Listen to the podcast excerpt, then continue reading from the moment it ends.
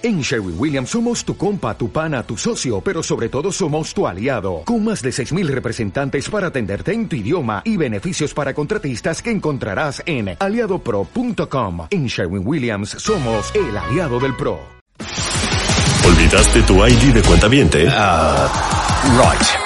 Recupéralo en martadebaile.com y participa en todas nuestras alegrías. Marta de Baile en W. Estamos ¿Dónde estés? Son las 12.22 de la tarde. Mario Guerra es en la house. Mario, no puedo creer que sacaste este tema tan feo.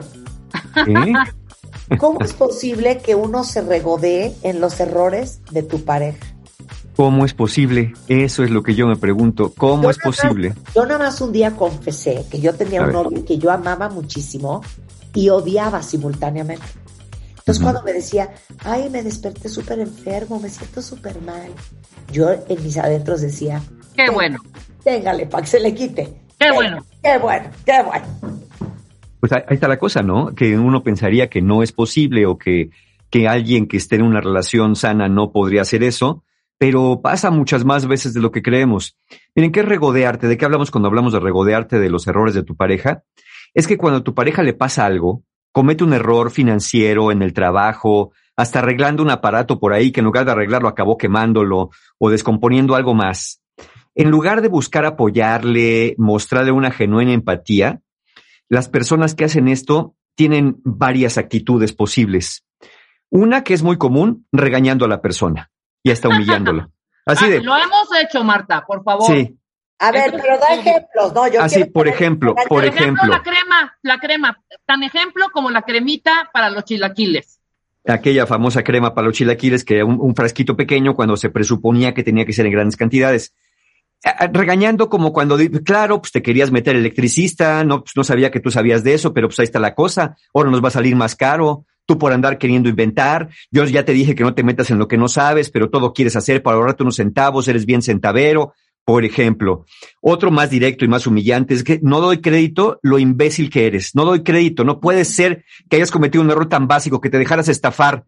Te estaban diciendo que era una gran oportunidad, pero ahora era tan bueno para ser verdad que te lo acabaste creyendo y ahí vas de idiota y ahora ya por eso ya nos embarcaste. Esa es la actitud de regañar. Otra es la de burlarte.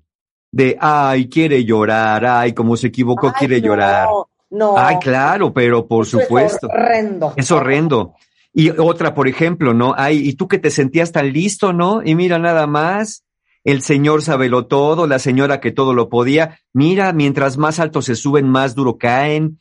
O cuando te dicen, ah, pero estaba yo loca, ¿verdad? A mí nunca me haces caso. Ahí, ahí querías, ahí vas, ahí vas directo para allá. Aleccionando, ¿no? En esto de, en esta famosa de, ya ves por no hacerme caso. O cuando te dicen, pues eso querías, ¿no? Eso querías, andabas muy sabrosito. pero hasta el te lo dije es horrendo, ¿eh? Claro, el te lo dije es de los peores. O qué tal cuando alguien insiste, a ver, no, pero reconoce que te equivocaste, reconócelo. No, fue un accidente, no, pero reconoce. A mí me reconoces que te equivocaste porque te equivocaste. como lo digo yo, págalo, págalo. págalo y págalo cash, güey. ¿Aceptas o no aceptas? Sí, y entonces dando la moraleja también, diciéndole, pues ahí están las consecuencias, es el karma, ¿ves? Todo se paga, acuérdate lo que me hiciste una vez, ahorita lo estás pagando, como, como asumiéndote en esta parte. Claro, el famoso te lo dije, que ya dijo Marta, o peor todavía, ¿no? El de, pues yo lo vi venir, pero no te quise decir nada, porque pues ya sabía que ibas a meter la pata. Ese todavía es peor, ¿no? Es como el abandono de la persona según tú sabiendo lo que iba a pasar. Ahora, si es cierto, uno se pregunta, ¿por qué demonios pasa esto? ¿Por qué una pareja podía atacar a su pareja de esta manera, ah. regodeándose en la desgracia, en el accidente, en el errorcillo, chico, grande o mediano, pero al fin errorcillo? ¿Por qué? ¿Por qué? ¿Qué clase de personajes estamos hablando? Miren, hay personas que lo hacen por hábito. Es decir, si en la familia de esa persona todo era burlarse de los que metían la pata, como en la escuela, cuando pregunta el maestro o la maestra, ¿niños entendieron? Y alguien, no, yo no, y todos, ay, no puede ser. Los demás tampoco entendieron, pero ya se quieren ir al recreo. Entonces, si en la, en la familia ha sido un hábito burlarse de los demás, criticar a los demás, donde todo el tiempo, en lugar de ofrecer apoyo, era de, ah, jaja, se cayó, ah, jaja, metió la pata, pues así lo aprendimos. Entonces, alguien lo puede estar haciendo por hábito porque no se plantea que esa actitud no es correcta, sino que la trae arrastrando pues del entorno familiar. Ok, puedo abrir un corchete y claro, por supuesto. que ahorita y no se hagan aquí los santitos. Hay personalidades naturalmente buleadoras. Sí. Por ejemplo, Rebeca y yo somos muy buleadoras. Muy. Nos encanta estar dando lata, molestando, jincando, cuchillito de palo, Estamos nada más. jode, jode, jode. jode y jode, chiste y chiste, somos Ajá. llevadas. Y a mí me da mucha risa porque Juan, mi marido, es cero llevado. O sea, no, nunca molestaría a alguien, nunca le da lata a nadie. Y yo soy la reina de la lata. Él aguanta vara. Y Sí. la verdad es que nosotras aguantamos vara. Pero una cosa es eso, Mario, y Ah. una cosa es la maldad y la mala intención. Porque hasta, hasta para hacer la tosita Hay que tener hay finura. tener límites, hay que tener Sí, límites. por Sí, supuesto. claro, por supuesto, por Sí, supuesto. porque aquí podemos hablar de la broma cotidiana entre unos dos amigos o una relación de pareja donde efectivamente el otro puede que no se ha llevado, pero tampoco es sentido. Y uno puede ser llevado, pero no ser, mal- no ser maligno. Hay, hay veces donde te das cuenta que ahorita no es momento para burlarse. A veces sí, cuando la cosa es cómica o la cosa es así nada más por molestar, pero cuando es en serio, si ya uno dice, no, espérate, ahorita no le voy a, ahorita no lo voy a fregar porque ahora sí se ve que le dolió y no me voy a meter por acá. Pero para eso se necesita la conciencia, el Claro. saber elegir, ¿no? El timing es bien importante. Aquí de lo que hablamos con esta primera causa es que una persona que lo hace por hábito, lo hace siempre, lo hace de manera oportuna, inoportuna, divertida y fastidiosa. Entonces, hay quien lo hace por hábito. Luego, hay te otra peor. Hay quien lo hace por envidia. Hay personas que le tienen envidia a, las- a los éxitos de la pareja. De acuerdo. Cuando se tiene envidia por los logros de alguien y se siente, y esta fórmula es, es muy interesante, a ver, tienes envidia por los logros de alguien y tú sientes que esos logros para ti son inalcanzables. Entonces, inconscientemente, el que la persona que tiene los logros falle o fracase, de alguna manera te hace sentir que se hizo justicia. Lo que está buscando la persona inconscientemente es que aquella persona que falló quede al nivel que nosotros sentimos tener. Es decir, de fracasados, de mediocres, de no poder crecer. Pero está buscando eso en vez de buscar mejorar por cuenta propia. Ese es el problema con este tipo de envidia, que estás esperando que el otro se caiga para decirle, ya ves, ¿no? ¿Qué tal listo? A ver, tú que eras tan salsa. Cuando el otro es un loser, que ni Eh, picha, exacto. pa- que- que ni picha, ni cacha, ni deja batear. el otro ni falla porque ni lo intenta. Claro. Entonces, ahí está el problema, porque tiene luego, luego el dedo pronto para señalar la falla del otro, porque está pensando, pues ya se volvió como yo, ¿no? Ya estoy viendo en el otro lo que no puedo ver en mí. Entonces, la envidia es un factor también. Hay otro factor, cuentavientes, y aquí cada uno revise su almita, cómo está, por resentimiento. Cuando tú te burlas de tu pareja, pero lo haces por revancha, porque tu pareja en el pasado te ha hecho otras parecidas. O peor aún, cuando se tienen cuentas guardadas o cuentas pendientes, piensas, ahí es cuando le dices, ahí está el karma, ¿ves? Ya te pasó, ya eso querías eh, por estar molestándome. Y entonces, y luego peor todavía, a veces las cuentas pendientes ni son con tu pareja. A lo mejor las cuentas pendientes son con parejas del pasado que sientes que te la deben, son con las figuras femeninas de tu vida, con las figuras masculinas de tu vida, y estás haciendo que ahora sí que otro me la hizo y este, según tú, la está pagando, cuando el error nada tiene que ver con lo que tú hiciste, viviste o dejaste de hacer.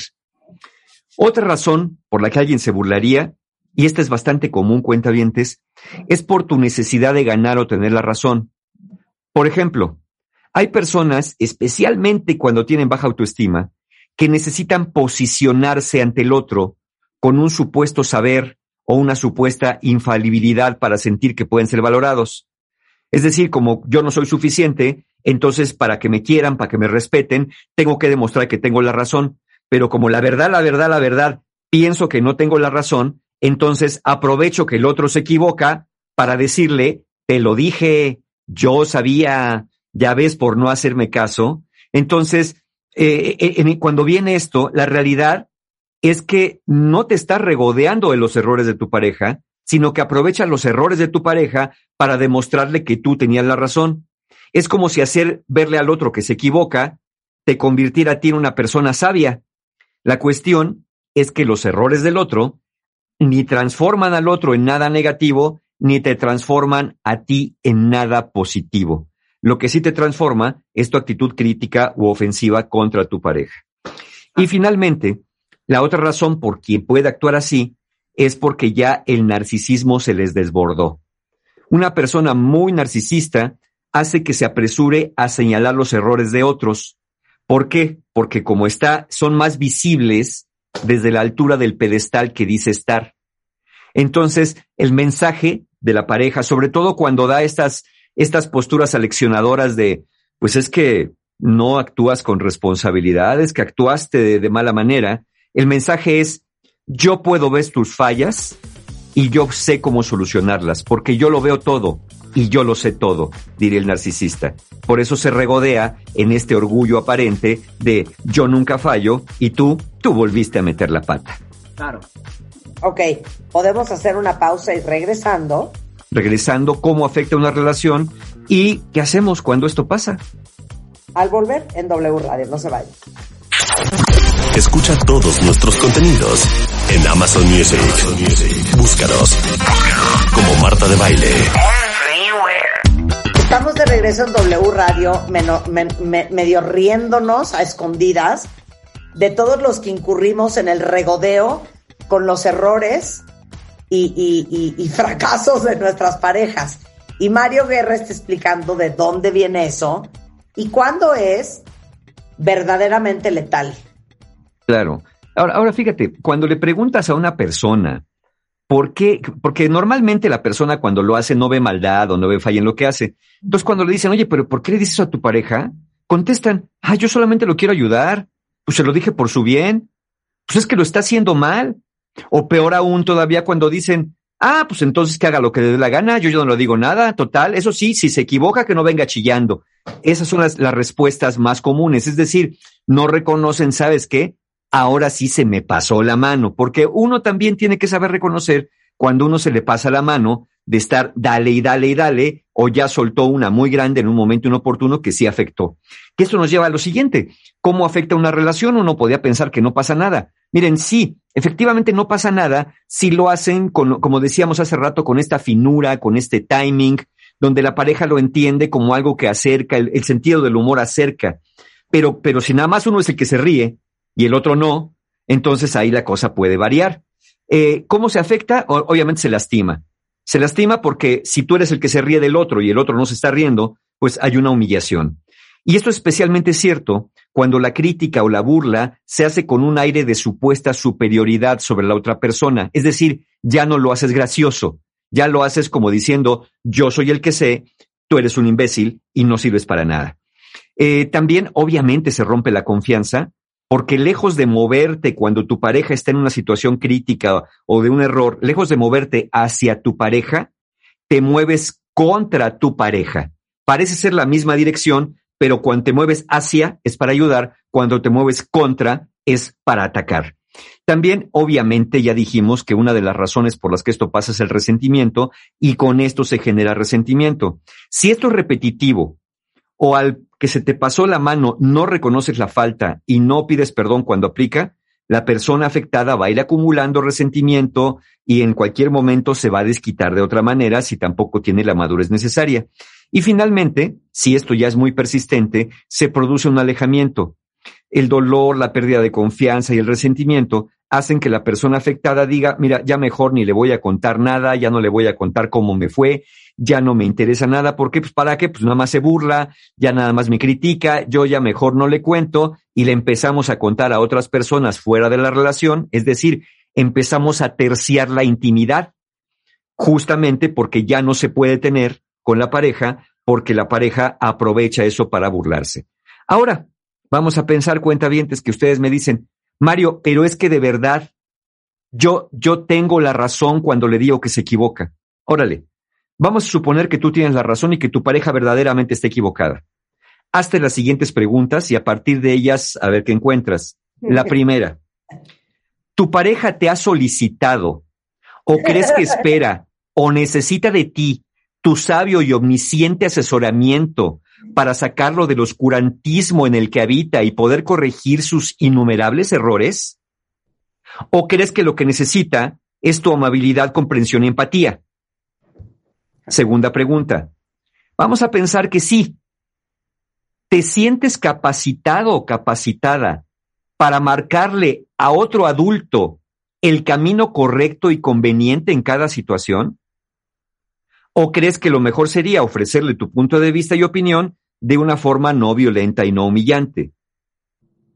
Hasta esta otra pregunta. ¿Qué buscas en tu pareja que no has podido darte a ti mismo o a ti misma? A lo mejor eso que estás haciendo es para obtener reconocimiento. A lo mejor eso que estás haciendo es para que tu pareja te valide. Pero eso si lo haces así, es que tú mismo no te reconoces y tú mismo no te validas. Por eso necesitas aprovechar los errores del otro para demostrarle que tú sabías más. Y finalmente, otra pregunta. ¿Por qué crees que necesitas corregir, burlarte o aleccionar a tu pareja para poder sentirte en paz? ¿Hay algo que te ocurrió en el pasado que no has podido sanar? ¿Estás buscando eh, eh, crear esa herida en otros para verla con más claridad? ¿Qué es lo que estás haciendo realmente? Entonces, si nos ponemos en estas preguntas, cada uno haga estas reflexiones. ¿De veras tu pareja te lo pidió? ¿O tienes la necesidad y el impulso de corregir? ¿Crees que ¿Tienes la capacidad para corregir a otros siempre y en cada situación? ¿Qué es lo que estás buscando que tu pareja te dé de reconocimiento cuando le corriges, cuando te burlas, cuando te pones en estado de superioridad? Esas preguntas háganse. Ahora bien, vamos a pensar que ya están metidos en esto, que tu pareja se ha quejado, te ha dicho, oye, ya bájale dos rayitas, oye, no está padre que siempre me hagas burla, no está padre que en lugar de darme apoyo, me regañes, me critiques, me alecciones, me des la moraleja y la moralina. Bueno, si ya lastimaste a tu pareja e identificas que ya te dijo, ya para y no has parado, lo primero que hay que hacer es parar la conducta. Parar la conducta, reconocer que, que uno ya se pasó de la raya y pedir perdón. Nunca es tarde para reconocer una actitud inadecuada de uno mismo. Pero si no lo, si, si no estás en esa situación y todavía donde tu pareja ya te reclamó, pero sabes que, sabes que sí te estás pasando a veces, ante futuros errores de tu pareja, antes de emitir un comentario o opinión acerca de lo que parecería ser un error de tu pareja, pregúntate, ¿qué quiero lograr aquí? ¿Quiero que el otro admita su error para que yo pueda sentirme superior o ponerlo en su lugar? ¿O quiero ofrecerle un espacio seguro a mi pareja para no estarlo revictimizando y con eso fortalecer mi relación y la confianza entre ambos? antes de decir cualquier broma, burla, regaño, crítica, consejo no solicitado o alexonamiento moral, pregúntate esto. ¿Qué impacto voy a causar en mi pareja, en mí y en mi relación con lo que estoy a punto de decir? Y si no sabes qué impacto va a causar, mejor párale. Pero sobre todo si ya sabes que el impacto que va a causar es destructivo, ¿qué necesidad? Y si no puedes retenerte y contenerte, regresa a la, primera. Detén la conducta, pide perdón y así cíclicamente hasta que vayas midiéndole hasta dónde sí, hasta dónde no. No se trata de no hacer bromas, no se trata de no jugar de pronto, pero siempre que las bromas son de risa para los dos, siempre que el juego sea divertido para los dos y no sea divertido para uno y un dolor para el otro. Nada más reflexión en esto último, cuentavientes. El que tu pareja se equivoque no necesariamente te hace tener la razón. Repito, el que tu pareja se equivoque no necesariamente te hace tener la razón. Los dos podrían estar equivocados en lo que sea que estén argumentando, en lo que sea que estén alegando. Entonces, si sienten que eso está afectando, échenle una pensadita, una reflexionadita y vean si conviene ser un poquito más empáticos. Nada más, como lo dijimos, eh, eh, eh, como lo dijimos el domingo cuando estuvimos ahí con Marta en, el, en el Monster Talks, más amabilidad, un poquito más de amabilidad y uno se puede divertir buenísimo con una pareja, pero siendo un poquito más amable. Aparte les voy a decir algo. Uno tiene que conocer sus propias limitaciones. Claro, y a su pareja misma. Hay gente que es muy graciosa y que el, el, el, el cuchillito de palo y el estar jode y jode le sale muy bien y es muy chistoso. Pero hay gente que no es graciosa y entonces cae mal y ofende. y es Exacto.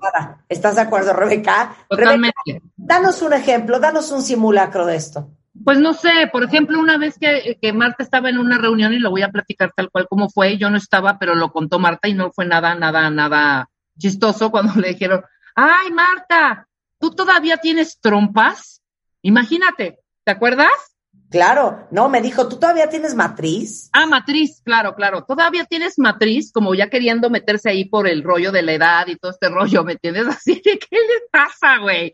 O sea, aparte sin gusto, de bote pronto, o sea, y apenas... y aparte, ¿sabes que Para llevarte con la gente, uno tiene que ser su amigo. A- Claro. Además, Uno ¿no? no puede llevarse así con un desconocido. Yo esta vieja ni la conocía. Oye, me, me- me acuerdo perfecto una vez que en, creo que fue en Twitter, una persona me escribe, Mario, estás pelón, ¿tienes cáncer? Y le contesto, sí, creo que lo tengo en Capricornio. Y me Ajá. regresó, un- y me regresó una grosería. Wow. Yo dije, va, yo pensé que estábamos bromeando, ¿no? O sea, es decir, me hizo la broma agresiva, yo le devuelvo una broma y se enoja.